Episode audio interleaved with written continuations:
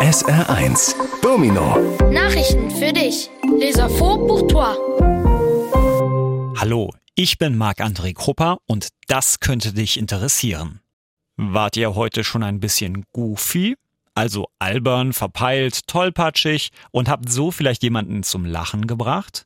Genau das bezeichnet nämlich Goofy. Und weil diesen Ausdruck gerade sehr viele 11- bis 20-Jährige benutzen, ist Goofy bei einer Abstimmung zum Jugendwort des Jahres 2023 gewählt worden. Auf Platz 2 kam Side-Eye. Das bedeutet einen skeptischen Blick haben.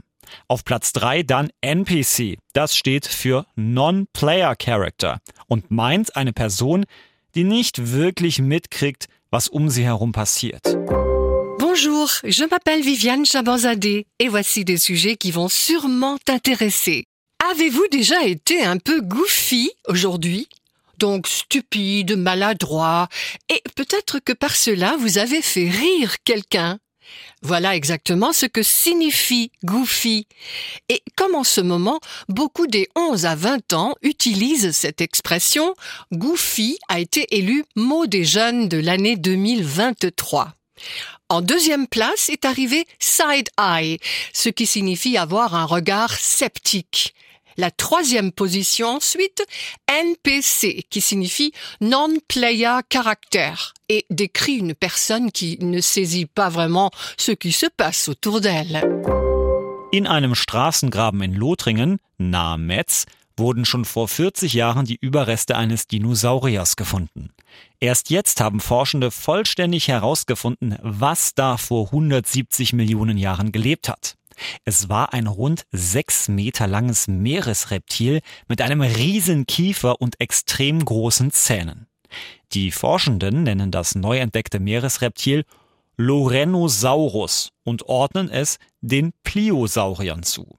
Pleosaurier sind Meeresraubtiere, die rund 80 Millionen Jahre lang die Ozeane beherrschten und fast alle anderen Meeresreptilien gefressen haben.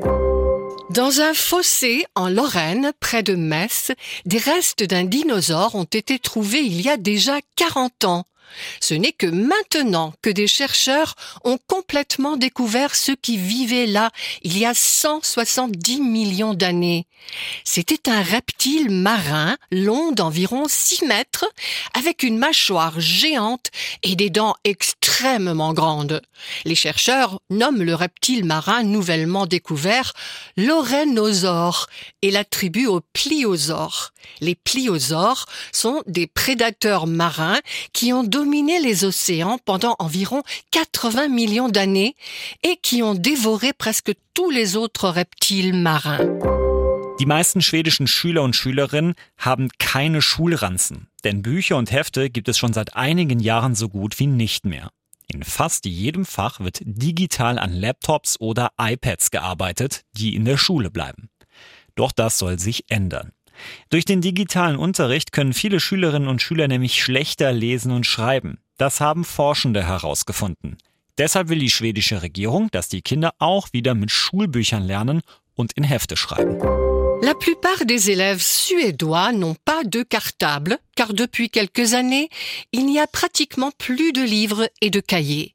Dans presque toutes les matières, le travail se fait numériquement, sur des ordinateurs portables ou des iPads qui restent à l'école. Mais cela doit changer.